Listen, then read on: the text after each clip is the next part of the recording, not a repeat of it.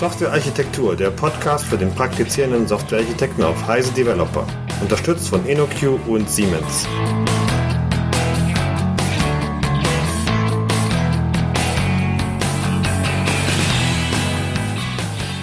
Herzlich willkommen, liebe Hörer von dem Softwarearchitektur Podcast. In der heutigen Folge sind wir zu dritt. Zum einen ist der Stefan anwesend. Hallo Michael. Grüß dich Stefan. Und zum zweiten der Daniel Lübke. Vielleicht kannst du ja schon vornherein was über dich selber erzählen. Ja, hallo. Ja, ich bin Daniel, ähm, arbeite so wie Stefan auch bei der NOQ, allerdings in der Schweiz. Bin dort als Senior Consultant unterwegs in SOA und Geschäftsprozessautomatisierungsprojekten. Bin von Haus aus Wirtschaftsinformatiker und Softwareingenieur. Und ja, ich denke, das passt thematisch ganz gut heute zu der Folge. Okay, dann würde ich sagen, wir fangen an. Es geht ja um Automatisierung von Geschäftsprozessen. Und bevor wir anfangen, ähm, könnt ihr mir so ein bisschen erzählen, äh, was überhaupt der Sinn, die Motivation von dem Ganzen ist? Das können wir sicherlich. Wir müssen uns nur einigen, wer anfängt. Daniel, dann fang ja du einfach mal an. Wir schauen mal. Wir, wir werden schon noch sehen, wo wir alle so auseinander liegen. genau. Ja, also ich finde es ein spannendes Thema, weil Geschäftsprozesse eine der ja, elementaren Dinge sind, die in so Firmen ablaufen. Also keine Firma kann ohne, sei es implizite Geschäftsprozesse leben. Und ähm, wir als IT haben immer das Problem, dass wir letztendlich doch nur Dienstleister sind. Also wir müssen diese Prozesse unterstützen und das möglichst gut. Und letztendlich hängt unser Erfolg davon ab, ja, wie gut das Unternehmen danach dasteht. Wir haben natürlich verschiedene Projekttypen. Das heißt, wir haben Sachen, da bauen wir kleine Webanwendungen, die sind relativ lokal. Heißt, wenn es größere Webanwendungen sind, sind sie immer noch meistens vom Impact her relativ lokal. Und ähm, je größer dann diese Anwendungen aber werden, desto mehr integriert man dann. Das heißt, man hat nicht nur einen Benutzer, sondern oder 100.000 verschiedene Benutzer, sondern man hat verschiedene Benutzergruppen. Und diese Benutzergruppen sind verteilt, das sind Sachbearbeiter, Endkunden, äh, irgendwelche Rechtsanwälte, was auch immer, wo man gerade ist. Und ähm, die denken anders, die ticken anders und die müssen nun irgendwie zusammenarbeiten und irgendwas auf die Beine kriegen. Und wir müssen ihnen dabei helfen und hängen damit natürlich mittendrin. Und richtig gut können wir ihnen helfen, wenn wir möglichst viel automatisieren, möglichst viele Missverständnisse ausschließen. Und wenn wir das gut machen wollen, müssen wir irgendwie in der Lage sein, nicht nur zu programmieren, sondern mit denen auch zu reden und diese Geschäftsprozesse irgendwie zu etablieren und abzustimmen. Deswegen finde ich das unheimlich spannend, weil man mittendrin ist, mittendrin statt nur dabei. Okay, was, was Stefan, mich so ein bisschen, hast du noch was? Ja, was, was ich mal so relativ wichtig finde, ähm, ist, dass man die Dinge so ein bisschen abgrenzt, weil da gibt es wie bei den meisten, wie bei den meisten IT-Themen, insbesondere wie bei den meisten IT-Hype-Themen, natürlich so einen äh, herrlichen Begriffsdschungel mit lauter sich teilweise überdeckenden Begriffen. Also vielleicht können wir da so ein paar Sachen gegeneinander abgrenzen. Ja. Ich, mir ist zum Beispiel nicht ganz klar, ob du jetzt gerade hauptsächlich von, äh, von Geschäftsprozessen ganz abstrakt oder von Geschäftsprozessautomatisierung gesprochen hast oder von Geschäftsprozess ähm, von Geschäftsprozessmodellierung. Vielleicht können wir das mal so ein bisschen gegeneinander ja. abgrenzen. Wir können ja vielleicht mal in das BPM einsteigen, was ja nicht für Beats per Minute heißt, soweit ich weiß, sondern. Obwohl das zumindest mal eine ordentliche Definition ja, wäre. Nur, ja. ja, ich meine, das Business Process Management ist natürlich ein wahrscheinlich auch absichtlich sehr breit gefächerter Begriff. Ne? Also unter dem kann man alles verkaufen. Das ist für einige Leute schon mal gut. Das ist so wie mit SOA auch. Kann man alles draufdrücken. Ähm, aber letztendlich beschreibt es damit viel, sowohl also das fachliche Modell, was man irgendwann entwickeln muss, also dass sich irgendjemand fachlich überlegen muss, wie soll mein Unternehmen eigentlich funktionieren, prinzipiell, also die betriebswirtschaftliche Sicht, dann rüber zu den Informatikern, die dann irgendwann Software dafür bauen, die diese Prozesse unterstützen soll, aber auch gleichzeitig natürlich irgendwie eine Art Monitoring für diese Prozesse darbieten muss, also ein Tracking, wo stehen welche Prozesse, bis hin dann zum Business Monitoring, also wie viel Bestellungen habe ich eigentlich, wie lang ist meine durchschnittliche Auslieferungsdauer, was auch immer. Ähm, und dann wieder zurück zur Optimierung. Also wenn ich jetzt weiß, meine Bestellungen dauern zu lange, ähm, was tue ich denn? Und dann geht's wieder zurück auf die Fachseite und vielleicht auch auf die Technikseite und die müssen dann das halt optimieren. Also es ist ein sehr, sehr breit gefächerter Begriff und ich glaube, keiner kann dort in allem wirklich gut sein. Es ist ja eigentlich ein Zyklus und im Prinzip ist das Wort Management aus meiner Sicht bisschen verwirrend. Ähm, es geht ja wirklich, wirklich um den ganzen Lebenszyklus von, wie du gesagt hast, Design, Modellieren von solchen Dingen oder auch Optimieren. Und das Ganze wirklich immer wieder iterativ, vermutlich. Ja, im Idealfall, ne? sollte es iterativ sein. Was ich noch relativ wichtig finde, ist, dass es eine, eine wirklich große ähm, Disziplin gibt, eine Menge Leute sich damit beschäftigen und äh, ganz, ganz viel Arbeit darin äh, versenkt wird, ähm, tatsächlich sich mit den Geschäftsprozessen vollkommen ohne IT zu beschäftigen. Also ähm, das ist nicht zwingend etwas, äh, wo sofort irgendjemand mit irgendeinem tollen Ausführungswerkzeug da ist. Es muss überhaupt keine Auswirkung äh, auf die tatsächliche IT haben, sondern wird oft eher eingesetzt, äh, um etwas zu beschreiben, was eben ganz, ganz viel Fachlichkeit hat. Und ähm, da geht es dann tatsächlich darum, dass eben Betriebswirte sich die Prozesse ansehen, die, Betre die Prozesse ähm, analysieren und beschreiben, vielleicht dazu irgendein Werkzeug einsetzen, mit dem sie hübsche Grafiken malen können, aber nicht zwingend. Ähm, und damit im Prinzip dann in der Lage sind, ein betriebswirtschaftliches Optimierungspotenzial zu erkennen. Dass man das natürlich mit viel, viel IT koppeln kann, ist klar, äh, aber man muss das nicht. Und ähm, es ist meine Erfahrung, dass tatsächlich auch in großen Unternehmen eben äh, ganze Horden von Leuten, die irgendwo bei Corporate Quality oder Strategy angesiedelt sind ähm, und äh, ähm, klangvolle Namen und diverse Doktortitel haben, äh, sich damit halt beschäftigen, um, ja. ich will es in keiner Weise herabwürdigen, weil ich denke, wenn man in so einem Geschäftsprozess, wenn man so einen Geschäftsprozess beschrieben hat und daran etwas erkennt und dann feststellt, das könnte man alles ganz anders organisieren, kann das eine sehr, sehr viel größere Auswirkung haben als jedes noch so schöne IT-System, das wir uns vielleicht ausdenken. Ja, ja. Mir ist nur relativ wichtig, dass es eine relativ große Distanz zwischen dem gibt, und den sehr, sehr technischen Themen, über die wir vielleicht nachher sprechen. Ich meine, diese Geschäftsprozesse, die gab es ja schon immer. Also als ich zum Beispiel zum Arbeiten angefangen habe, da wurden Stunden noch in irgendwelchen Formularen erfasst. Dann wurden Projekte berechnet äh, aufgrund der Stunden. Es gab also mehrere Medienbrüche. Das war also, sage ich mal, ziemlich zeitaufwendig und äh, das hat man ja immer mehr mit Integration von solchen Systemen äh, überwunden, indem man wirklich solche Geschäftsprozesse aufgesetzt hat und zwar auf elektronischem Wege. Aber selbst diese also Integration ist ja noch nicht mal eine Notwendigkeit. Also ich kenne so Geschäftsprozessdiagramme, die beschreiben wirklich, hier gibt der Sachbearbeiter diese Daten in jenes System ein und dann schickt er ein Fax an den und den, bekommt eine E-Mail von dem und dem und gibt die Daten dann da nochmal ein. Nicht, dass ich das jetzt gut fände, aber auch das, auch das Beschreiben eines solchen stark manuellen Prozesses ist, eine absolut, ist ein absolut gültiger Geschäftsprozess. Und ähm, äh, solche Geschäftsprozessbeschreibungen gibt es in rauen Mengen. Ja, wobei ich denke, der Unterschied ist, dass heute halt doch viel in Software landet. Wenn auch nicht vielleicht in dieser Ideal-BPM-Vorstellung, dass dann jemand hingeht und dieses fachliche Modell nimmt und auf zwei, drei Knöpfe drückt und dann hat man irgendwie seine Software. Aber oftmals werden diese Diagramme ja doch direkt oder indirekt zu irgendwelchen Anforderungen von irgendwelchen IT-Projekten. Vielleicht sehen die auch gar nicht das Diagramm, aber diese Strategie, die dort vorgegeben ist, landet irgendwann wahrscheinlich in irgendeinem Requirements-Dokument, wo dann sich irgendjemand Gedanken machen muss, wie er zum Beispiel irgendein Formular auf irgendeinen Domino-Server bringt oder so, ja. was gar nichts mit Beeple oder mit BPMN oder wie auch immer zu tun hat. Ähm, aber in der heutigen Welt landet halt doch dann viel irgendwann bei der IT, was daher kommt. Aber andersrum ja gibt es natürlich auch den Fall, dass, dass es gar nicht passiert. Also zum Beispiel auch Amazon ist ja nicht hundertprozentig automatisiert, ja. obwohl das ein hochstandardisiertes und mit hohen Volumina operierendes Unternehmen ist. Ich meine, vielleicht muss man dazu sagen, es gibt ja verschiedene Arten von BPM. Es gibt ja bei uns äh, relativ häufig SharePoint oder auch so Geschichten, wo jetzt Ärzte zum Beispiel über eine Krankenakte agieren. Das ist ja eher dokumentenzentriert. Und es gibt also Geschichten wie BizTalk-Server oder irgendwelche SAP-Geschichten.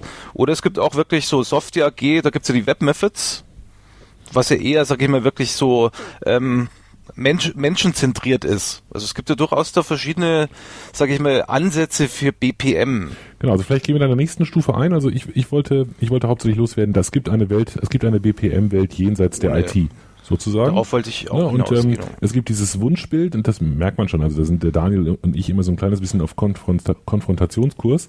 Ähm, es gibt so dieses Wunschbild, dieses Idealbild, dass das alles ähm, möglichst stark, idealerweise möglichst automatisiert in eine Automatisierung übergeht. Da bin ich sehr skeptisch. Ähm, und ähm, das können wir vielleicht am Ende aber nochmal diskutieren. Wir können ja erstmal weitermachen und überlegen, wie geht's denn jetzt mhm. weiter, wenn wir mal annehmen, dass so eine Automatisierung möglich ist. Ja, vielleicht gehen wir einfach gehen wir einfach mal den Lebenszyklus durch. Also wie würdet denn ihr vorgehen, wenn ihr wirklich so ein BPM äh, in einer Firma einführen wollt, also egal ob jetzt, äh, sag ich mal, eher Menschen, arbeitszentriert oder auch IT-basiert? Ich würde das nicht wollen, das muss also Daniel sagen. Okay, also gutes glaub, Argument. ja, da hat er sich wieder um eine Antwort gedrückt. Ja. ähm, Typisch, ja. Nein, also ich denke, es, es hängt einfach das ist auch noch eine wichtige Unterscheidung einfach. Also BPM an sich ist ja strategisch, also es hängt ja nicht an irgendwelchen Projekten. Also wenn Richtig. wir jetzt sagen, wir mhm. wollen BPM in einer Firma einführen, dann ist es was anderes, als wenn ich jetzt sage, ich mache ein Projekt, wo das Ziel ganz klar ist, ich habe einen Geschäftsprozess, den ich mir jetzt angucke, automatisiere, optimiere oder wie auch immer. Sondern das ist etwas, ähm, wo ich dann wirklich etwas etablieren muss, was diesen Optimierungszyklus und die Überwachung permanent tut wo ich auch Leute brauche, die gestützt sind vom Management, die also ganz klar die Ansage haben, ihr, ihr dürft das, ihr dürft diese Daten erheben und ihr dürft optimieren. Ähm, und dafür brauche ich, glaube ich, dann eher Leute, so Menschenleute, also Leute, die mit anderen reden können, äh, andere verstehen können und auch andere ernst nehmen. Das ist sehr, sehr viel Verkaufen auch. Und zwar nicht Verkaufen im negativen Sinne, sondern im Sinne von, ich muss Akzeptanz schaffen für das, was ich mache. Mhm. Ähm, andererseits brauchen die natürlich Wissen in der Domäne. Ansonsten, glaube ich, kann ich so einen Prozess nicht optimieren. Wenn ich nicht weiß, was, was überhaupt realistisch ist oder was jetzt gute Kennzahlen sind oder schlechte Kennzahlen sind, dann, dann weiß ich das nicht. Wenn mir jetzt jemand kommentarlos einfach, was weiß ich, einen Fertigungsprozess von einem mittelständischen Unternehmen hinlegen würde, dann könnte ich jetzt nicht auf Anhieb zwingend sagen, der ist gut oder der ist schlecht. Da kann man, es gibt zwar Sachen, da kann man mal gucken, also Medienbrüche zum Beispiel, das wäre sowas, das ist tendenziell erstmal immer schlecht und vielleicht kann man da was tun. Aber so Sachen, wie Stefan meinte, kann ich durch Umorganisieren der Reihenfolge der Aktivitäten oder so etwas gewinnen oder nicht. Das, dafür brauche ich einfach Domänenwissen. Und das ist halt was ganz anderes, als wenn ich jetzt sage, okay, ich ähm, optimiere jetzt gezielt gewisse Prozesse. Das sind dann Projekte, die dann zum Beispiel aus so einem BPM-Office rausfallen können, die aber auch ganz anders motiviert entstehen können. Ähm, und dort hätte ich dann halt Leute, die eher Requirements typisch wirklich dann arbeiten würden. Also es wären Leute, die, glaube ich, vom Profil her sehr ähnlich oder wirklich genau das Profil hätten wie Requirements-Ingenieure im, im Softwarebereich, die halt ähm, die Sachen aufnehmen, wie sie sein sollen, die diese Prozesse dann vielleicht in einer anderen Notation als sonst halt aufmachen, aber die genau das tun. Also Leute befragen ähm, und machen und tun. Und die müssen auch auf andere Dinge dann achten. Also wenn so ein, so ein BPM-Office-Angestellter, der wird halt seine Simulationswerkzeuge haben und alles. Äh, dagegen wird in so einem BPM-Projekt, werde ich dann halt wirklich typische Softwareanforderungen halt auch abfragen müssen. Also wie soll so eine Oberfläche aussehen? Was, mhm. was sind die Plattformen, auf denen das läuft? Das sind ja Sachen, die, die oben überhaupt nicht interessieren. Ich denke, das ist auch so ein bisschen das, ähm, das Ding, was, was viele mehr vernachlässigen oder wegidealisieren dass Modelle ja auch ein Ziel haben. Also auch Dokumente letztendlich als Abstraktion ja auch schon fast Modelle sind. Ähm, das heißt also, so so ein BPM-Office wird solche Diagramme mit anderen Zielen modellieren. Kann ich mal kurz zwischenhaken, wenn wir gerade beim Modellieren sind? Also wie oder auf welche technische Art kann ich denn überhaupt modellieren? Gibt es da, sage ich mal, wie UML oder SysML entsprechende Sprachen oder wie schaut es konkret aus? Es gibt viele Sprachen. Ne? Also ganz klassisch ist wohl so die ereignisgesteuerte Prozesskette, also EPKs, die kamen ja aus dem Saarland, also mal ausnahmsweise auch eine deutsche Erfindung, haben sich dann über SAP ziemlich weit etabliert auch. Auch wenn sie nicht hübsch sind. Also ich glaube, derjenige, der die entwickelt hat, der hätte irgendwie an seinem Farbempfinden auf jeden Fall mal ein bisschen was tun können. Mhm. Aber ähm, die haben sich irgendwie etabliert und die sind aber nicht mächtig in irgendeiner Art und Weise. Also wenn ich die jetzt vergleiche mit dem, was wir an Programmiersprachen zur Verfügung haben, an Ausdrucksmöglichkeiten, dann ist das relativ bescheiden. Und ähm, dann jetzt aktuell in und Hype ist ja ein BPMN, ähm, was ja bei OMG interessanterweise ist, also eigentlich die gleiche Organisation, die UML macht. Und die Diagramme sehen auch sehr ähnlich aus wie UML-Aktivitätsdiagramme. Vielleicht, vielleicht klären wir da gerade auf, BPMN ist die Business Process Modeling Notation. Also ja, das ist Model Modeling End Notation. Ja. Model End Notation. In der 2, ja. okay. In der 2 haben sie es umbenannt. Mhm. Ähm, und das soll das UML für die Geschäftsprozesse werden. Oder ja, manche sagen, es ist es auch schon. Ähm, und da habe ich einen unheimlich komplexen Satz an, an Strukturen, die ich verwenden kann, um das auszudrücken. Was da auch wieder spannend ist, weil wenn ich mir jetzt überlege, ich rede mit irgendeiner Assistentin, irgendeiner Sachbearbeiterin, wie auch immer, dann werde ich relativ schnell dort Modelle fabrizieren können, die die nicht mehr versteht oder der nicht mehr versteht. Der Ordnung halber möchte ich sagen, das wäre auch bei einem Sachbearbeiter oder einem Assistenten der Fall. Nicht, ja, deswegen habe ich ja eben noch das der noch hinterhergeschoben. das hatte ich schon so implizit korrigiert. Oh, okay. Ähm, ja, und da gibt es ja auch Statistiken, die einfach sagen, also aus dem großen BPMN-Wortschatz äh, gibt es irgendwie, weiß nicht, fünf bis zehn Aktivitäten. Da gab es irgendwie mal ein Paper zu ähm, von dem Michael zu Mühlen. Ähm, und der Rest, der, der wird mal so sporadisch benutzt, je nachdem, wie, wie weit die Leute halt sind, wie weit sie auch verstehen, aber auch je technischer sie werden. Und dementsprechend wird ein Modell mit anderen Zielen und mit anderen Leuten, die ein anderes Verständnis haben, äh, einfach ganz anders aussehen. Also so ein BPMN-Office, also BPM-Office-Modell wird anders aussehen als ein Projektanforderungsmodell, wird anders aussehen als ein Execution-Modell später, was ja letztendlich Software ist.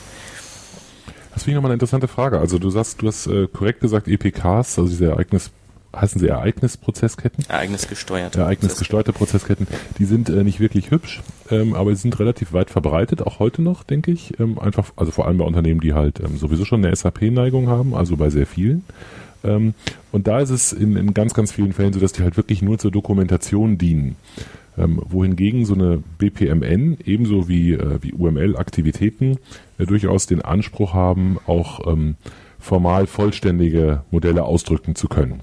Also im Prinzip als Vorlage für den Ablauf zu dienen. Das ist so ein bisschen eine ähnliche Diskussion, die man auch schon äh, bei UML führen kann. Will ich UML benutzen als ein Mittel, um etwas zu dokumentieren? Erlaube ich es mir, da Dinge einfach nicht zu spezifizieren oder wegzulassen oder einfach nur grob zu spezifizieren? Oder will ich das eben äh, so genau beschreiben, dass ich im Prinzip schon auf der Ebene bin, die tatsächlich äh, äh die Generierung oder die direkte Ausführung erlaubt? Das ist also egal, welch, von welcher Art von Modell wir sprechen, diese Frage, ist mein Modell nur zur Dokumentation und Kommunikation da oder ist mein Modell tatsächlich Input für Folgeschritte, die stellt sich hier genauso wie bei anderen auch. Und hier ist vielleicht noch extremer, dass die, dass die Distanz ähm, noch größer ist, weil ein UML-Diagramm wird in aller Regel wenigstens ja äh, schon innerhalb eines Softwareentwicklungsprozesses benutzt, wohingegen die Geschäftsprozessmodellierung durchaus den Anspruch hat, eben ganz, ganz, ganz weit vorne, ganz, ganz strategisch mit der Fachseite schon anzusetzen können wir vielleicht, bevor wir jetzt weitermachen, es gibt ja auch noch die Begriffe Business Process Execution Language, Beeple und es gibt ja auch noch die Ares-Plattform. Die war ja früher von Share und ist jetzt von der Software AG. Könnt ihr vielleicht mal ein bisschen so erklären, was ist jetzt von denen wirklich eine Notationssprache? Was ist, sind vielleicht die Unterschiede? Also wie grenzen sich die ab oder wie äh, ähnlich sind die quasi zu BP, äh, sonstigen BPMN-Methoden zum Beispiel? Ja, also ich kann ja mal mit dem Beeple anfangen. Also Beeple ist ja die Business Process Execution Language, also es ist eine Sprache die interessanterweise keine standardisierte grafische Notation hat, sondern rein, reines Execution-Format ist. Das heißt, ich kann dort modellieren, also die Modeler setzen da irgendeine Notation drüber, heutzutage sogar interessanterweise meistens BPMN, ähm, und konvertieren oder generieren im Hintergrund daraus Beeple-Code. Und dieser Beeple-Code ist standardisiert, ist ein Oasis-Standard und äh, mit dem kann ich dann Service-Orchestrierung bauen. Also ich kann Dort habe ich natürlich Sachen, die ich typischerweise in Geschäftsprozessen brauche, also Parallelität, äh, zeitlich gesteuerte Aktivitäten, also die Dinge, die in traditionellen Programmiersprachen eher schwierig zu handhaben sind. Ähm, aber ich bin halt bei Beeple festgelegt auf Web Services, also irgendetwas, was einen WSDL-Port-Type irgendwie erfüllt äh, mhm. dass ich nur die aufrufen kann. Also es Jetzt muss ich dich gleich mal unterbrechen, weil du hast gerade eben Orchestration gesagt. Es gibt ja Orchestration, es gibt Choreography zum Beispiel. Vielleicht kannst du das in dem Zusammenhang gleich in den, sag ich mal, erklären, was das bedeutet. Ja, also eigentlich gibt es einen Überbegriff, das ist die Komposition. Also wie hängen verschiedene ähm, ja, Services eigentlich, also damit wechseln wir jetzt eigentlich schon die Seite hin zu, zu Services ähm, und SOA. Und ähm, da gibt es jetzt zwei Arten, wie ich das darstellen kann. Das eine ist die Orchestrierung. Da ist das Sinnbild eigentlich so, ich habe einen Dirigenten wie im Orchester und der steuert jetzt alle. Ähm, das heißt also, Beeple ist eine, ähm, eine Orchestrierung, ähm, denn dort ist der Beeple-Prozess, der die Services zusammenstellt und halt guckt, wie spielen die zusammen. Dagegen eine Choreografie, da schaue ich mir eigentlich an, wie Da gehe ich einen Schritt zurück und schaue an zwischen zum Beispiel fünf Parteien, wie sind dort die Service-Verflechtungen. Also man kann das eigentlich so top-down sehen. Also ich habe eine Choreografie, wo ich mir überlege, ähm, wie zum Beispiel ein Autohersteller mit diversen Zulieferern kommuniziert und die Firmen sind eigentlich so Blackboxen. Und die internen Prozesse, die diese Firmen haben, also diese Blackboxen, die werden dann vielleicht irgendwann halt zu so Beeple-Prozessen, wo dann halt irgendeine Engine das steuert, wie der Ablauf in der Firma selber dann halt ist. Und der kann halt nur die eigene Firma oder den eigenen Scope dann halt steuern. Dagegen den Zulieferer, den, der ist ja nicht unter meiner Kontrolle, da muss ich halt warten, dass dann halt irgendwelche Nachrichten reinkommen. Der Begriff der Choreografie, um das Bild dazu vervollständigen, ist halt so ein bisschen die Balletttänzer, die sich die sich im Prinzip eigenständig und alleine bewegen und ab und zu mal an den Fingerspitzen berühren oder so und ähm, sich gegenseitig in die Luft werfen. Also, äh, naja, kann man darüber streiten, wie toll das Bild jetzt ist, aber das wäre zumindest ein bisschen die Abgrenzung. Ne? Aber vielleicht so zum Verstehen. Also wir haben jetzt äh, gesagt, das ist was Strategisches, BPM. Also ich versuche erstmal für ein ganzes Unternehmen die Geschäftsprozesse festzulegen. Ich unterhalte mich über die Requirements, aber auch über die Prozesse mit den entsprechenden Domänenexperten. Und ähm, da gibt's verschiedenste Arten. Es ist egal, ob das jetzt IT-basiert oder nicht ist. Auf jeden Fall, ich muss auch diese Geschichten, die Prozesse irgendwo optimieren und dabei auch modellieren. Und das nächste war, was ich jetzt so verstanden habe, dann wirklich, wie führe ich sie dann aus, diese Prozesse auf der konkreten, sage ich mal, IT-Umgebung. Ja, wobei optimieren ist natürlich schon ein Ziel. Also oftmals wird ja auch nur dokumentiert, um irgendwelche Standards zu erfüllen. Ne? Ich halt meine optimieren im Sinne von IT. Also wenn ich das vorher nicht auf IT hatte und vielleicht dadurch optimieren will, dann ist es, äh, gibt es da auch eine Optimierung. Also ja, klar, aber wenn wir wirklich über nicht IT reden, dann kann es halt auch sein, dass ich Prozesse zum Beispiel für ISO 9000 dokumentiere und nichts weiter mache. Ja. Äh, und dann liegen die da halt einfach. Aber dann habe ich sie irgendwann mal aufgeschrieben. Aber das ist für mich ein ganz wichtiger Punkt. Also ich habe das Gefühl, äh, nirgendwo wird so viel wird so viel Snake Oil verkauft wie in genau bei genau diesem Übergang. Ja, also ich akzeptiere völlig, dass BPM als High-Level-Konzept betriebswirtschaftlich ähm, Optimieren der Geschäftsprozesse, tolle Synergiepotenziale aufdecken, Kosten optimieren, bla bla bla, finde ich alles super. Und ich akzeptiere auch, mit Zähneknirschen zwar, aber ich akzeptiere, dass, äh, dass es äh, da BPEL gibt, ähm, mit äh, XML-Syntax, also der denkbar grauenhaftesten Syntax, die man sich für eine Programmiersprache ausdenken kann, als etwas, womit ich dann vielleicht ganz toll Webservices aufrufen kann. Aber dazwischen ist immer noch eine enorm große Distanz und ich habe das Gefühl, die größte Gemeinsamkeit zwischen BPEL und äh, BPM ähm, sind eigentlich diese zwei Buchstaben.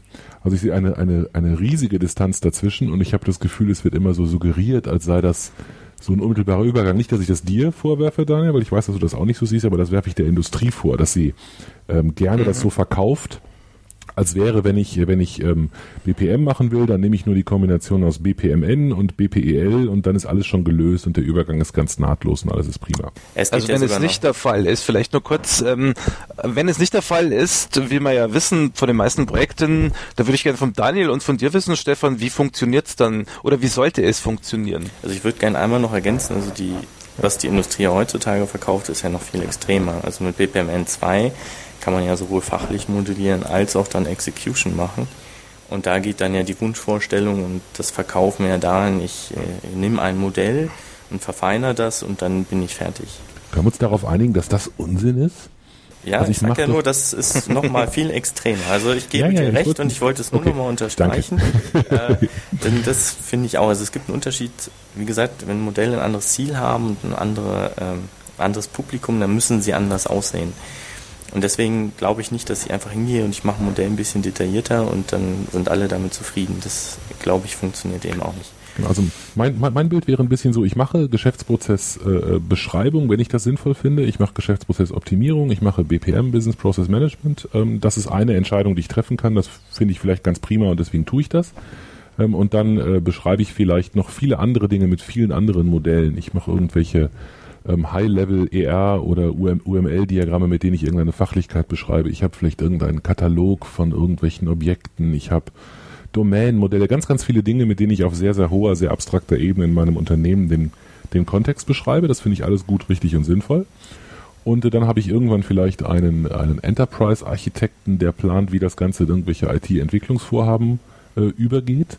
Und in diesen IT-Entwicklungsvorgaben brauche ich am Anfang irgendwie Requirements, die vielleicht oder hoffentlich zu einem großen Teil aus diesen initialen Modellen gespeist werden und mit denen hoffentlich irgendwie zusammenpassen. Aber das ist ein, das ist schon ein kreativer Prozess, weil da jemand die Modelle analysiert und daraus Requirements ableitet. Und aus den Requirements wiederum generiere ich auch nicht automatisch Software, sondern da ist wieder jemand anders, der auf Basis dieser Requirements tatsächlich einen Softwareentwurf macht und äh, dann vielleicht irgendwann mal anfängt tatsächlich zu entwickeln, ob agil oder mit irgendwelchen anderen Methoden, völlig egal. Und dabei ist Beeple eines von vielen Werkzeugen oder eine Beeple Engine eines von vielen Werkzeugen, ja. das ich einsetzen kann, um bestimmte Dinge zu tun. Und das können wir, können, sollten wir als nächstes diskutieren, was das denn ist, was man damit gut tun kann. Aber es ist nicht so, als ob eine Beeple Engine magisch nun die von der Fachabteilung gemalten Geschäftsprozesse ausführt. Also wir haben insgesamt eine fachliche Modellierung, eine technische, die man auch unterscheiden sollte, wie ich jetzt aus euren Worten verstehe. Und ihr seht dann, People ist ja eher was Technisches, während eben zum Beispiel meinetwegen diese EPK, die ihr vorher genannt habt, wahrscheinlich eher für die fachliche Modellierung funktioniert. Oder sehe ich das falsch? Ich denke das genauso. Also mit EPK, da ist es ja noch ganz extrem, also kann ich ja nur fachlich modellieren.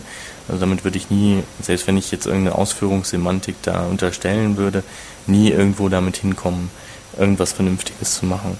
Und Beeple ist halt eine reine Ausführungssprache. Also die beiden, da sieht man es halt wirklich sehr gut. Okay, und jetzt hatte ähm, Stefan ja angeregt, mal weiter über People sich zu unterhalten. Was, was wolltest du konkret sagen über People, Stefan? Äh, Im Prinzip, also vielleicht ist das, da muss mich Daniel korrigieren, wenn ich jetzt Unsinn rede, aber nach meinem Verständnis ist es so, dass eigentlich das, was interessant ist an einer Beeple Engine, ist, ähm, oder an Beeple ist nicht diese, diese komische Syntax. Die finden, glaube ich, noch nicht mal die größten Beeple-Fans toll, weil das einfach extrem geschwätzig ist und schon ein Hello World in, in Beeple ein paar Seiten XML füllt. Also niemand möchte das gerne von Hand schreiben, niemand findet das, findet das toll. Ähm, und es wäre jetzt relativ leicht zu sagen, diese Syntax ist so daneben, dass wir deswegen das Ganze gleich vom Tisch bügeln. So einfach würde ich es mir nicht machen. Denn in diesem Ding, dass dieses äh, Skript, dass dieses Programm ausführt, äh, steckt ja eine Menge Intelligenz drin. Und das ist eben vor allem die Intelligenz mit äh, langlaufenden, teilweise parallel laufenden Prozessen, mit dieser asynchronen Verarbeitung umzugehen, also mit den Resultaten umzugehen. Und das ist eigentlich ja erstmal keine abwegige Idee.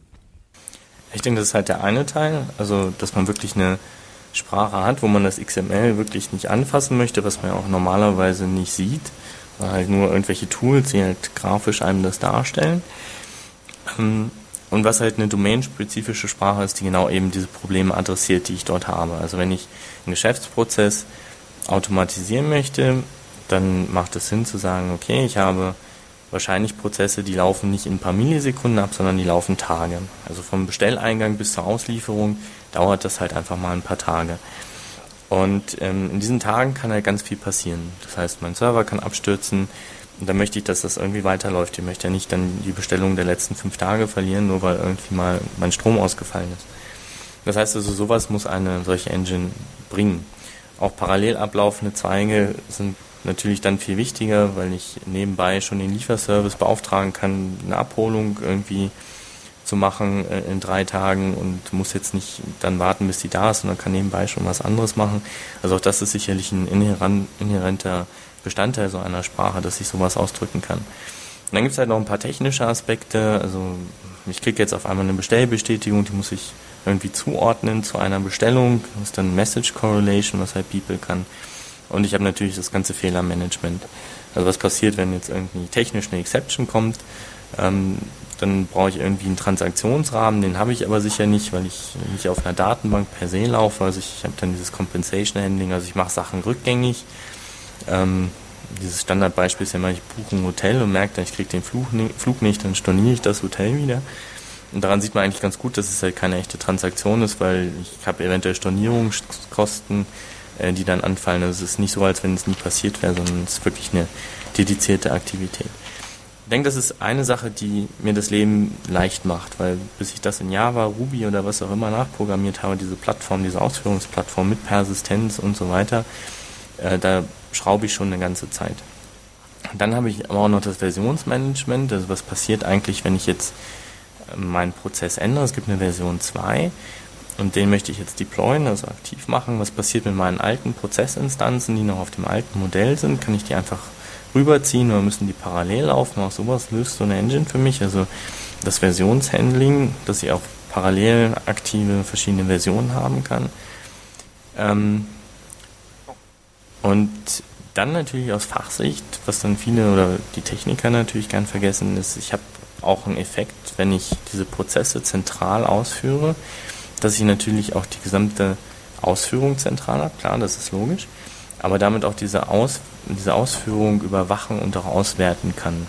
Also ich kann, wenn ich einen Bestellprozess, also einen People-Prozess dort habe, relativ leicht auf so einem Server ermitteln, wie lang war denn die längste Bestellabwicklung, wie lang ist die Durchschnittsabwicklung, was sind unsere durchschnittlichen Bestellmengen, Summen, was ist das meistverkaufte mhm. Produkt, was auch immer. Und das sind jetzt relativ banale Beispiele, aber ich kann dort halt wirklich also Business Intelligence treiben. Ne? Also so Business Activity Monitoring, so Geschichten. Genau. Ja, und das ist mhm. dann nochmal eine ganz andere Ebene. Ähm, und wenn ich die dann in meine eigene Anwendung einziehen möchte, dann programmiere ich mich dann endgültig tot. Ne?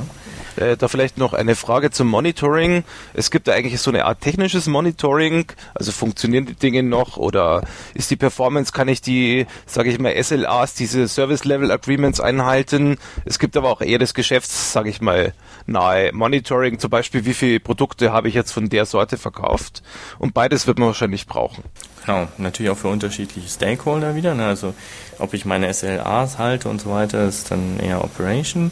Ähm, dagegen, ob ich jetzt gerade einen Stau habe bei der Abarbeitung von irgendwelchen Reklamationen, das ist dann halt so ein Business Monitoring und da müssen halt andere Leute drauf reagieren. Und strategisch, also ne, für strategisch operierende Leute ist es dann natürlich viel interessanter, was, wie sind meine Umsatzzahlen, wie ist mein Umsatzprofil, Bearbeitungszeiten, solche Dinge halt. Und das sind verschiedene Ebenen und die kann ich dort mit so einem Produkt halt relativ leicht etablieren.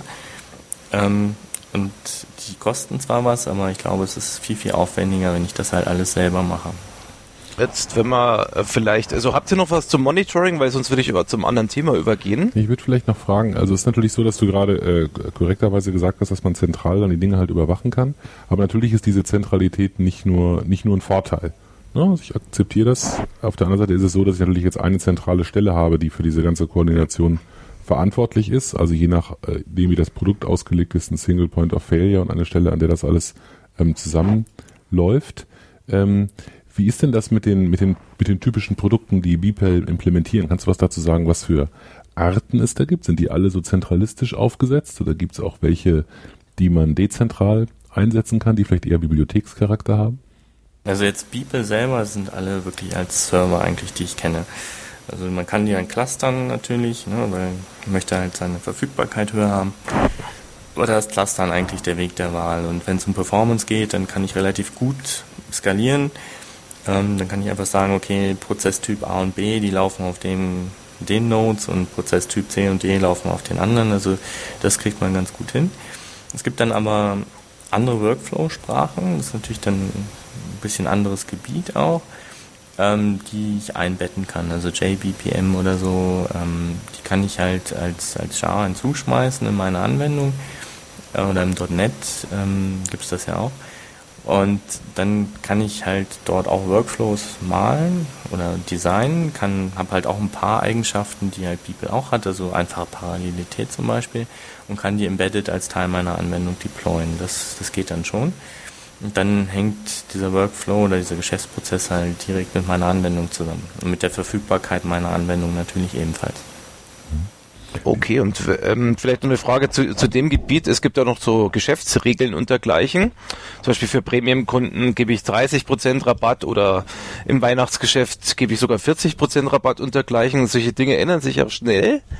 Ähm, haben diese People, sage ich mal, Implementierungen oder Produkte auch noch Geschäftsregeln, sage ich mal, drin? Oder unterstützen die Geschäftsregeln oder muss ich das separat sozusagen dazu kaufen? Also sind es zwei verschiedene technische Welten sozusagen?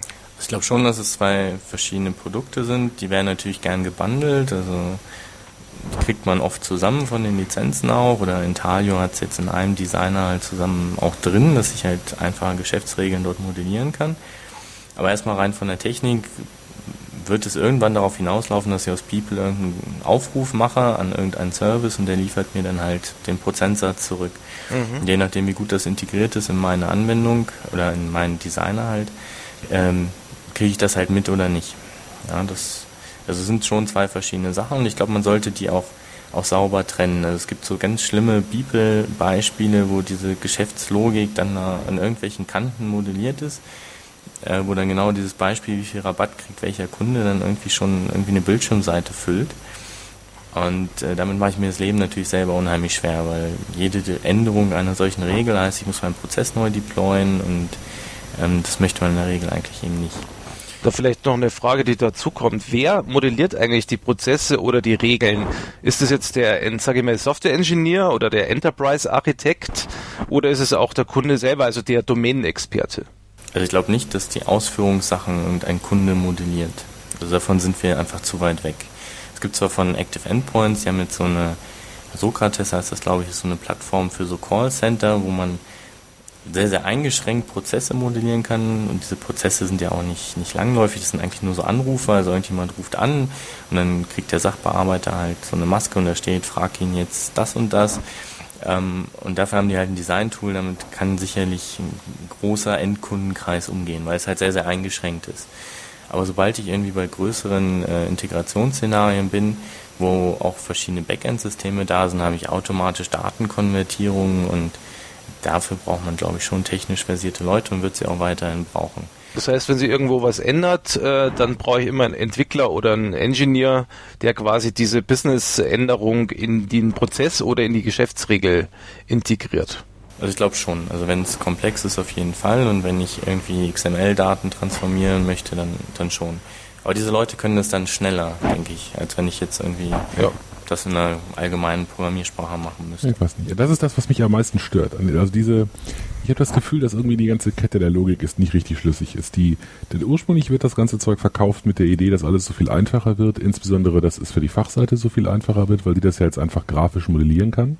Das schmeißen wir kurze Zeit später über Bord, weil wir feststellen, dass die Fachseite das natürlich nie im Leben grafisch macht und auf einmal ist der, soll der Entwickler glücklich damit sein, dass er das grafisch machen kann.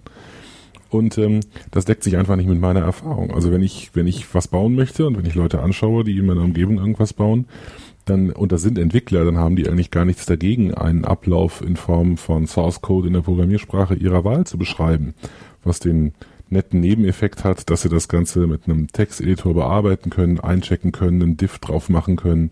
Ähm, also ich, ich, ich tue mich damit schwer, nicht gar nicht so sehr, das war deswegen habe ich nicht auf, bin ich auch vorhin darauf rumgeritten, gar nicht so sehr mit der internen Idee, so eine Engine zu haben. Das finde ich finde ich gar nicht doof, insbesondere wenn die embeddable ist, also wenn ich sie in meine Anwendung reinziehen kann und nicht irgendwo einen zentralen Server aufsetzen muss.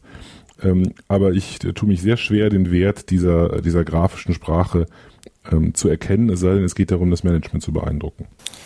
Ich glaube schon, dass man, mm, wenn man, also das eine ist einmal, wie modelliere ich natürlich, ne? das hat man bei grafischen Sachen genauso wie, bei, wie beim Text auch. Also jeder kennt die Diskussion wahrscheinlich, wo gehört so eine geschweifte Klammer hin, wie lang darf eine Methode sein und so weiter. Ähm, genauso kann ich, oder noch viel eher, kann ich natürlich grafische Modelle bauen, die mir nichts sagen. Also ich habe selber ja auch Vorlesungen gegeben und wenn man dann schaut, was Studenten an Übungen in Geschäftsprozessen abgeben, dann braucht man sehr, sehr lange, um das zu verstehen. Und die Kunst ist halt eben Modelle zu, zu bauen. Das kann man grafisch, glaube ich, besser, die mir diese parallelen Abläufe und ähm, etwas längeren Sachen schon besser darstellen. Also wenn ich jetzt im aktuellen Projekt überlege, was ich machen kann, indem ich grafische Aktivitäten zusammenfalte, okay, das könnte man jetzt auch mit, mit Prozeduraufrufen machen, aber auch parallele Zweige zu visualisieren, dann tue ich das, glaube ich, schon einfacher als in einer textuellen Sprache. Aber ich gebe Stefan recht, es ist äh, nicht immer gut. Also Tools ähm, wie so ein Texteditor bieten von sich aus schon einfaches Refactoring, Durchsuchen und Ersetzen als manch andere Tools, die es grafisch machen, wo ich sowas dann auf einmal nicht mehr habe, obwohl da die Situation besser wird. Und wo ja auch, ähm, zum Beispiel an der Uni Stuttgart gab es dann ja auch in dem Versuch mal so ein, das Beeple halt als C oder Java ähnliche Programmiersprache dann mal darzustellen und daraus dann halt das XML zu generieren. Ich glaube, das ist so ein bisschen Geschmackssache, ähm, wie das ist. Ich persönlich kann mit der grafischen Darstellung ganz gut leben, aber ich äh, hätte auch nichts gegen Text an der Stelle. Ich weiß nur, bei, bei uns wurde früher zumindest, ich glaube jetzt auch noch das ARIS verwendet, das sowohl von den, sage ich mal, Anwendern als auch von den Entwicklern als Basis verwendet worden ist. Ich weiß nicht, wie weit ihr das seht, äh, dass das taugt oder eben nicht. Aber das wäre ja auch eine Möglichkeit. Aber ist natürlich auch jetzt nicht die Lösung, weil es ziemlich generisch ist. Ja, also mein Ares ist natürlich auch angetreten damit, dass sie alles tun. Ne? dementsprechend äh, mehr Symbole haben sich da im Laufe der Zeit ja auch angehäuft. Ja. Und also ich glaube einfach, und das ist der Punkt, ich glaube einfach, es gibt einen Unterschied zwischen Fach- und technischen Modellen. Das technische Modell ist Programmierung. Okay. Und genauso sollte man es auch handhaben solche allgemeinen Tools, die alles könnten, die sind eh immer verdächtig. Bevor wir aber weitermachen, äh, die meisten, wenn ich frage, was BPM ist, die werden mir irgendwann irgendwas mit SOA erzählen. Also wie ist jetzt die Trennlinie oder wie ist jetzt sozusagen der Überlapp zwischen SOA und BPM? Ist das zwei Seiten derselben Medaille heute, sage ich mir in der heutigen Zeit, oder sind es jetzt noch zwei verschiedene Seiten derselben Münze sozusagen? Ich muss eben kurz sagen, das ist der, ich glaube, das ist jetzt echt der coolste Anglizismus, den wir jemals hatten, der Überlapp. Tja, mir ist leider jetzt nichts anderes eingefallen, aber es ist gut. Unglaublich. Entschuldigung, ich hatte die Klappe. Okay. Hättest ja auch die Frage beantworten können. Ne? Also, ähm, ich glaube, es sind zwei verschiedene Themen. Ähm, wir hatten ja auch schon gesagt, okay, also BPM hat ja auch eine strategische Richtung, hat eine betriebswirtschaftliche Richtung. Ähm, dagegen ist SOA obwohl man immer von IT-Business Alignment redet, schon deutlich einen technischeren Touch. Und das eine strukturiert die IT in Services, ähm, und ob wir nun SOA sagen oder damit Web Services meinen oder nicht SOA sagen und damit REST meinen, ähm, bleibt letztendlich ja doch die Idee, dass wir irgendwie zumindest an, an Systemgrenzen dann geschäftsähnliche Funktionen exponieren. Und das ist also eher so die technische Richtung und dann aus der Geschäftsprozesssicht haben wir halt eine rein fachliche Strukturierung, die auf die Technik und auf die Systeme, die schon da sind, nicht unbedingt immer zwingend Rücksicht nimmt, wo ich dann technisch eventuell auch ein bisschen anders schneiden muss. Und dann gibt es den Bereich, wo die beiden sich halt super ergänzen. Also wenn ich Services habe, die wirklich sauber Geschäftsfunktionen als Operation irgendwo anbieten, dann kann ich die natürlich relativ leicht zu so einem Geschäftsprozess zusammenstecken. Und dann kommt man in diese Nähe, wo es diese auch tolle Marketing-Slides gibt, wo der, jeder Service ist halt irgendwie ein Lego-Stein und die setze ich dann aufeinander und schwuppdiwupp kommt mein Prozess raus. Ähm, das funktioniert natürlich auch nicht so, weil diese Lego-Steine, da muss man schon noch viel auch an Datentransformationen natürlich noch dazwischen kitten aber es geht schon deutlich einfacher, als äh, wenn irgendwo mhm. nur technische Operationen da sind und die Leute über eine Datenbank integrieren und hinterher nicht mehr wissen, was sie tun. Würde ich übrigens genauso unterschreiben. Also ich kenne auch diese, diese ähm, BPM-Produkte oder BPM-Automatisierungsprodukte, die es erlauben, äh, eben nicht nur Web-Services aufzurufen, sondern auch direkte JDBC-Aufrufe in irgendeine Datenbank zu machen oder Dateien zu lesen, Ordner zu überwachen. Mhm. Ähm, das kann man jetzt gut oder schlecht finden. Auf jeden Fall hat es, egal wie weit man die Definition treibt, ganz bestimmt nichts mit SOA zu tun. Ähm, man könnte argumentieren, es hat auch nichts mit BPM zu tun, aber zumindest hat es was mit Prozessautomatisierung zu tun. Ähm, und ähm, genau, ich denke auch, man kann eine SOA, ich weiß nicht, ob du dem auch zustimmen würdest, dann. Ich denke auch, man kann eine SOA eben komplett ohne BPM-Aspekte machen. Prozesse sind ja nur ein Aspekt Richtig. dessen, was man flexibilisieren will. Und vielleicht habe ich ganz andere primäre Ziele, und will meine IT in saubere Einzelteile zerlegen oder was auch immer meine SOA-Motivation sein mag. Genau, also ich kann das unterschiedlich machen. Ich meine, die meisten Firmen sind ja auch so eingestiegen. Ne? Die haben angefangen, ihre Systeme zu zerlegen und ähm, je nachdem, wie gut sie beraten waren oder nicht, hat das Erfolg gebracht oder man hat halt nur viel Geld ausgegeben, um sich irgendwie ganz teure ESB-Software dahin zu stellen und zu merken, dass die alleine das eben nicht tut. Ähm, aber ich glaube jetzt, ähm, oder was ich sehe zumindest, ist, dass Firmen, die erfolgreich irgendwie so eine SOA etabliert haben, ähm, dann irgendwann doch zu den Geschäftsprozessen dann kommen, weil sie dann halt sehen, okay, wir haben unsere IT so weit, dass wir wirklich die Geschäftsfunktionen schon quasi da haben als Service und nun halt die Systeme über solche Geschäftsprozess-Engines halt leicht koppeln können. Also ich glaube, das ist auch so ein evolutionärer Schritt. Also ich würde mhm. jetzt zum Beispiel nicht anfangen zu sagen, bei irgendeinem Kunden, äh, wo absoluter Wildwuchs ist und der noch ja, irgendwie in der IT-Steinzeit ist, wo nur Access-Datenbanken rumliegen und Excel-Sheets und würde sagen, da machen wir jetzt mal Bibel und die Welt wird gut, weil da einfach die Grundlagen gar nicht für da sind. Also zumindest jetzt, also ja, also Bibel ist ja dann die mhm. technische Sicht. Also da kann man zwar sicherlich dann BPM machen, um Prozesse zu optimieren, um Medienbrüche wegzuoptimieren, Aber da würde ich jetzt nicht sagen, okay, wir ziehen da das volle Portfolio durch, äh, weil da einfach dann gewisse technische Grundlagen eben nicht da sind. Okay, Daniel, ich habe eine Frage an dich und zwar nehmen wir mal an, wir machen jetzt ein großes Projekt mit äh, genau BPM-Methoden und wir führen zum Beispiel strategisch Geschäftsprozesse ein.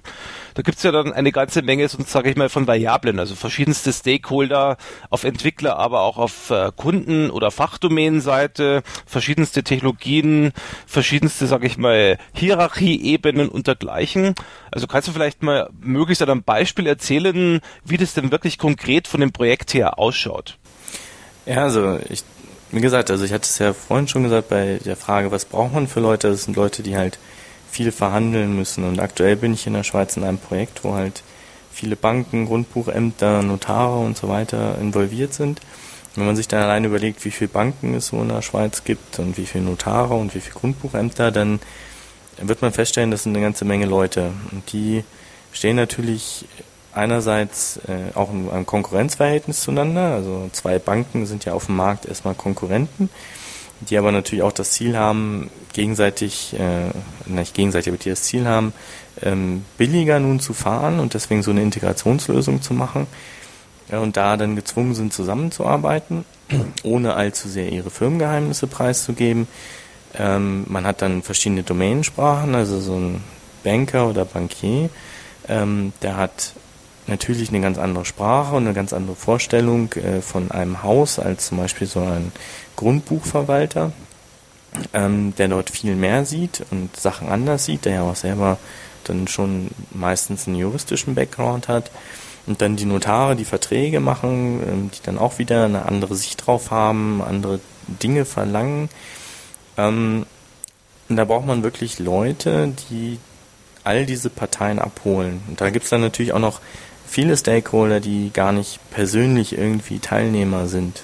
Also wenn wir jetzt von Banken reden, dann haben die ja selber auch Kunden. Um die geht's ja eigentlich. Die wollen ja irgendwas tun, also eine Hypothek errichten oder irgendwie sowas machen, äh, die wir in unserem System noch nicht mal sehen, aber die natürlich stark beeinflusst sind von dem, was wir tun und wie wir es anbieten.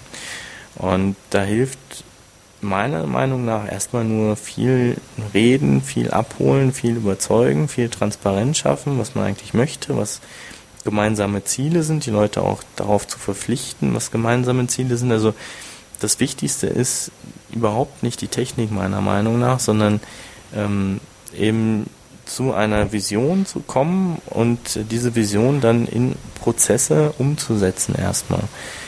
Ähm, das gilt klar in diesem Projekt insbesondere, weil es natürlich viel größer ist von den Anzahl der involvierten Parteien als das, was man so in-house hat. Aber da hat man das im Kleinen natürlich auch. Da hat man verschiedene Abteilungen, die sich einander auch nicht immer gut gesonnen sind äh, und wo der eine irgendwie um seinen Arbeitsplatz fürchtet, wenn das, wenn der Prozess optimiert ist und so weiter. Also da gilt es erstmal auf, auf ganz banal menschlicher Ebene erstmal das, das Richtige zu tun.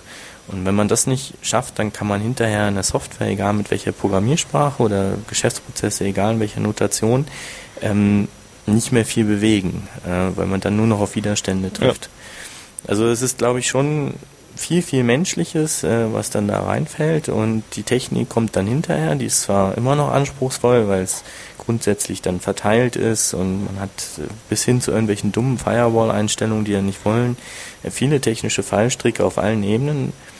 Ähm, aber ich glaube, das Grundlegende ist wirklich, dass man dort wissen muss, wer wird von dem System beeinflusst. Ähm, auch wenn er kein Endbenutzer ist, also diese Unterscheidung aus dem Requirements Engineering, Stakeholder gegen Benutzer, die ist hier nochmal viel wichtiger. Ähm, ich muss wirklich die Stakeholder abholen und nicht die Benutzer.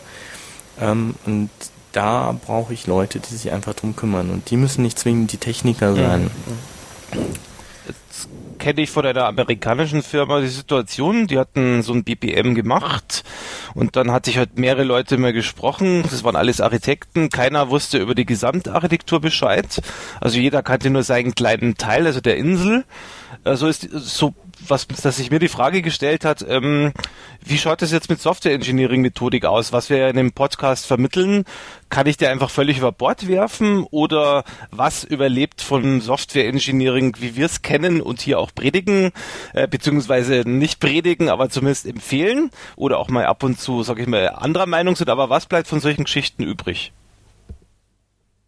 Also ich glaube, dass ähm, in der eigentlichen Automatisierungsumsetzung eine ganze Menge übrig bleibt und dass Leute, die da sagen, ja, es ist nun grafisch und alles wird gut und wir brauchen kein methodisches Wissen und kein technisches Wissen, dass die scheitern werden.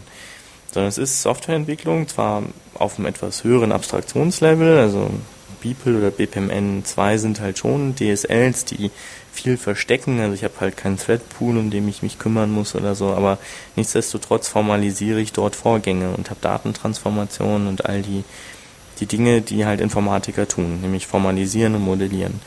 Und zwar sehr präzise. Und das sollte ich einbetten in einen Entwicklungsprozess. Und der fängt natürlich mit Anforderungen an. Das ist vielleicht ein fachliches Prozessmodell, das ist vielleicht ein Dokument, wo viel Text drin steht ähm, und wo ich anfangen muss, halt alles andere zu ergänzen. Und äh, das sind natürlich nicht funktionale Anforderungen, die ich auch in Prozessen, wenn ich optimieren möchte, zum Beispiel mit erfassen müsste. Ähm, das geht hin weiter über irgendwelche Bildschirmmasken, äh, Datenmodelle, die präziser sein werden in der Regel als das, was ich geliefert bekomme am Anfang. Also ich habe einen Block Requirement sicherlich dort. Ich habe dann klar Implementierung, ich habe auf jeden Fall Testen, was äh, zum Glück jetzt die meisten auch verstanden haben, dass sie auch so ein grafisches Modell irgendwie testen muss.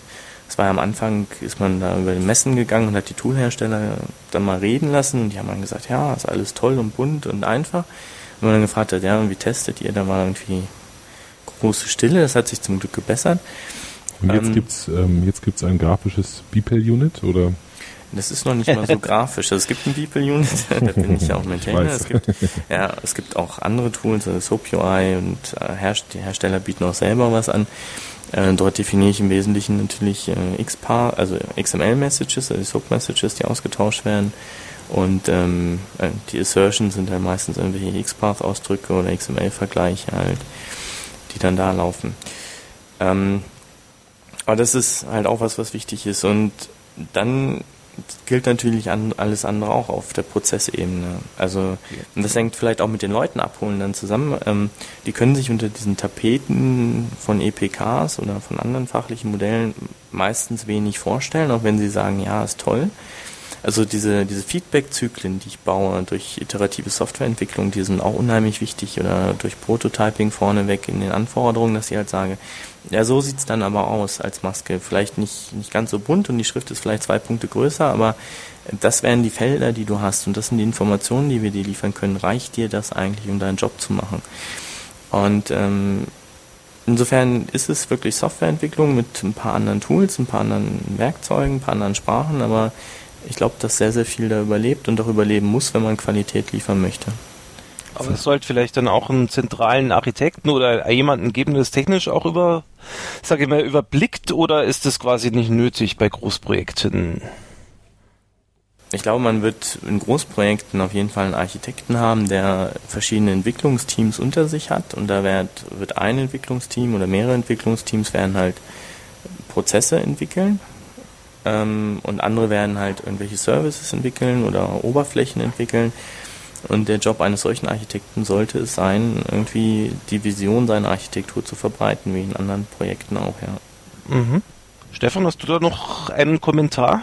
Was, was, vielleicht, was wir vielleicht nochmal ganz kurz andiskutieren können, ist, ähm, wir haben ja vorhin schon mal BPEL und BPMN erwähnt. Und was ist denn jetzt eigentlich die, die, die Erwartungshaltung, was sich in diesem ganzen Zoo irgendwie ähm, durchsetzt. Also wir haben jetzt irgendwie äh, x verschiedene Notationen, die proprietäre Notation der Hersteller und wir haben dieses BPMN-Zeug.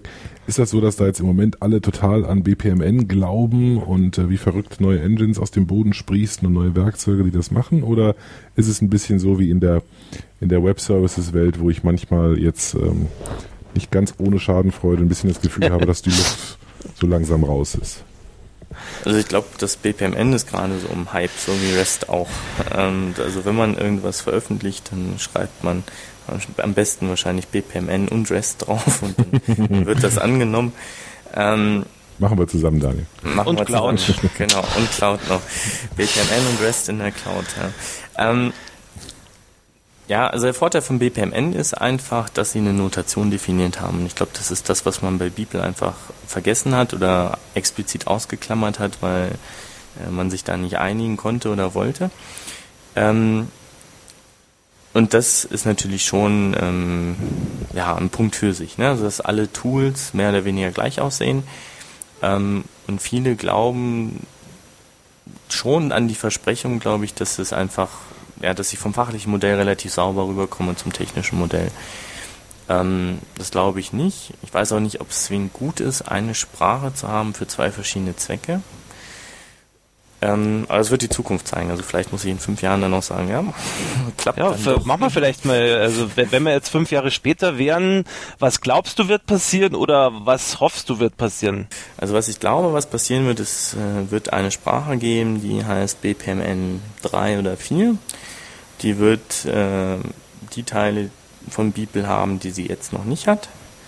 Sie wird hoffentlich ein, eine klar definierte Ausführungssemantik haben und sie wird hoffentlich ein bisschen modularer sein als jetzt. Also dass ich halt viel expliziter sagen kann, ich, ähm, also den Zweck für mein Modell oder die, die Symbole, die ich möchte.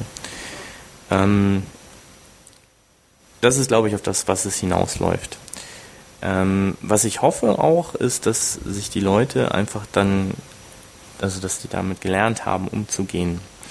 Ähm, und das sieht man ja heute eigentlich auch. Also, wie gesagt, es gibt diese Statistiken, welche BPMN-Symbole werden überhaupt verwendet.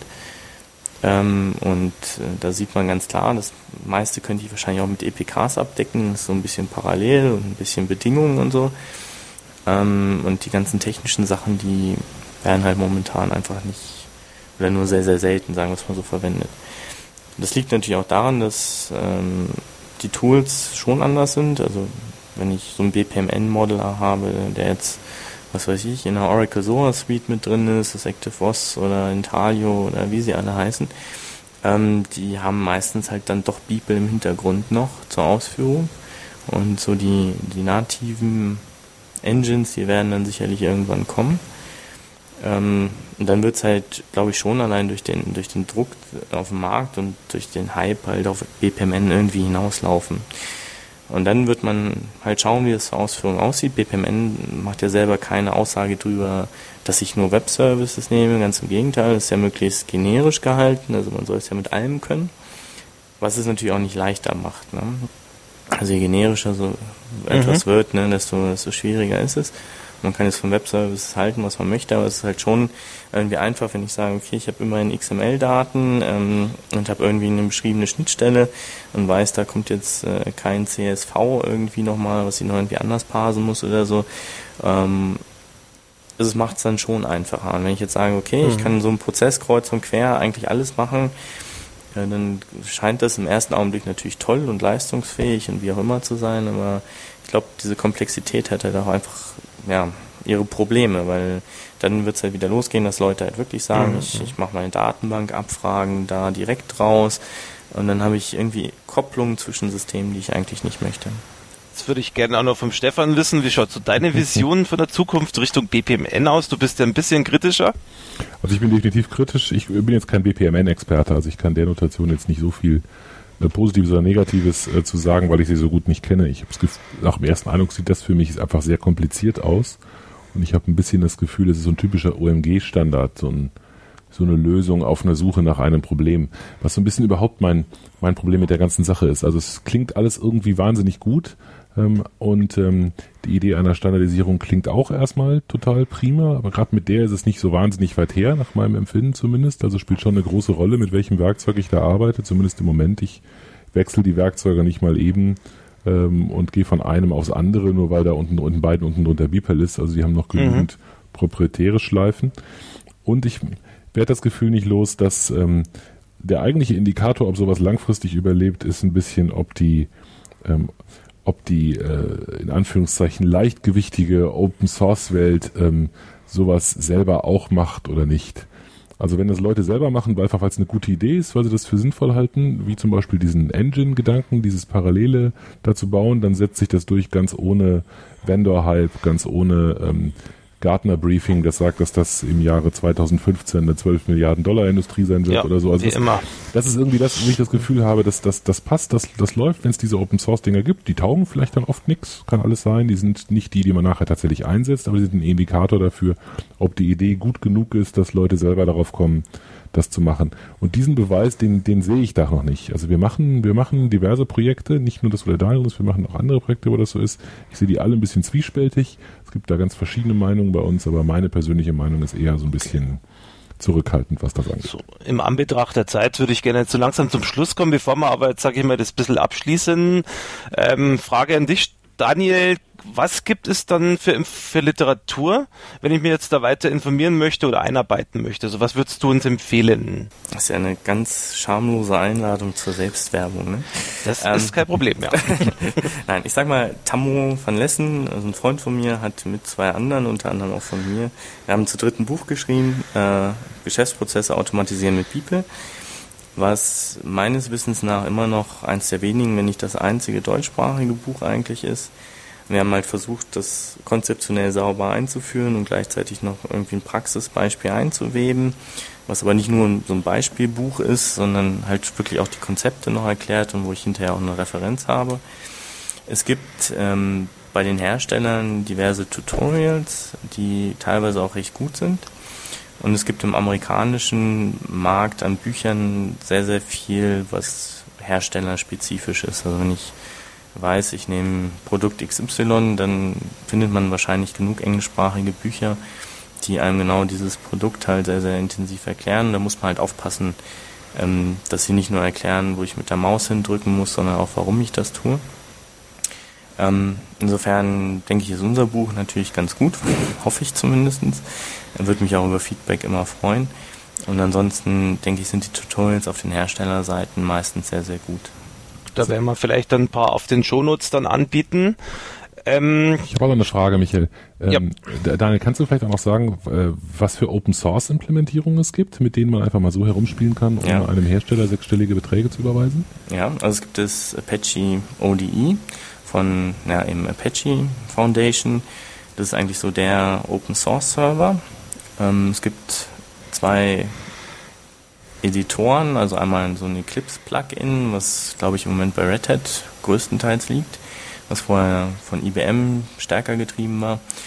Ähm, und halt in NetBeans gibt es auch einen Beeple-Editor. Ähm, und das, dieser Stack dient eigentlich auch bei einigen kommerziellen Angeboten als Basis, also, WS, also WSO2 und Intalio haben beide halt das Apache ODI drunter liegen unter ihren jeweiligen Angeboten ähm, bieten halt noch ein paar nette Oberflächen dazu an und Intaglio hat halt noch einen eigenen Editor, wo man halt BPMN modelliert und der im Hintergrund halt People generiert daraus. Ähm, das ist also, denke ich schon, das ODI ist schon ein ganz, ganz stabiles Produkt soweit. Und mit dem Editor muss man halt schauen, welcher einem besser gefällt. Okay, ich glaube, über die kommerziellen Produkte verlieren wir jetzt kein Wort. Können wir auch in den Shownotes bringen. Das sind ja die üblichen Verdächtigen wie IBM, Oracle und Co. Und Microsoft vielleicht. Also das glaube ich, das wird ein bisschen zu weit führen. Habt ihr noch irgendwelche Schlusskommentare für die Zuhörer, also Richtung BPM? Empfehlungen oder Tipps oder letzte Worte? Daniel? Ich habe keine. Ja. Letzte Worte, das klingt so. Nein, also ich glaube, man sollte sich das einfach mal anschauen, damit man weiß, was es ist. Also heute wird ja auch keiner mehr auf die Idee kommen, seinen eigenen Datenbankserver zu programmieren oder seinen eigenen Application-Server, weil das gibt schon fertig. Und wenn ich dann irgendwann mal merke, okay, ich brauche so eine Prozesssteuerung, dann, dann weiß ich wenigstens, es gibt sowas und dann fange ich nicht an, das selber zu programmieren. Aber es ist eben auch kein Allheilmittel. Ich denke, das sollte man auch ganz klar sagen. Also es ist nicht one size fits all. Es ist, ich baue damit nicht jede Anwendung und das sollte ich auch nicht probieren, sondern wenn es Sinn macht, benutzt es und wenn nicht, dann lasst es auch sein. Okay. Dann können, können wir ab sofort immer als Schlusswort verwenden. das ist gut, genau. Also ich, für mich war das jetzt eine sehr spannende Sendung und möchte mich nochmal ganz herzlich bei Daniel bedanken. Ja, gerne. Also danke auch Daniel, vielen Dank. Und auch natürlich bei Stefan. Danke. Und ich denke, wenn irgendwelches Feedback über dein Buch oder sage ich mal auch über diese Folge kommt, dann bitte wie immer an die entsprechenden Stellen, an unsere E-Mail oder auch entsprechend an die Webseite. Die E-Mail-Adresse oh. ist übrigens softwarearchitektur.heise.de. Die Website ist heise.de slash developer slash podcast. Genau. Und Architektur mit OU und nicht wie üblich. Alles klar. Michael, vielen okay, Dank. Ich bedanke mich bei euch. Ich wünsche euch einen wunderschönen Abend und auch natürlich eine schöne Zeit für die Hörer. Wir werden uns hoffentlich jetzt öfters hören. Alles klar. In diesem Sinne, also, ciao. Tschüss. Vielen Dank für das Herunterladen und Anhören des Software Architektur Podcasts. Er wird produziert von Michael Stahl, Stefan Tilkoff und Christian Weyer und ist gehostet auf dem Heise Developer Channel unter heise.de slash developer slash podcast. Die Betreiber freuen sich über jegliches Feedback, sei es als Kommentar auf der Webseite, via E-Mail oder als MP3 aufgenommenes Audiofile bzw. als Anruf auf der dafür vorhandenen Voicebox. Kontaktmöglichkeiten finden sich auf der Webseite. Alle Episoden des Podcasts sind lizenziert unter der Creative Commons Non-Derivative License 3.0. Das bedeutet, die Episoden des Podcasts können als Ganzes für nicht kommerzielle Zwecke genutzt werden. Änderungen sind nicht erlaubt, es muss nur die Quelle angegeben werden. Näheres unter creativecommons.org.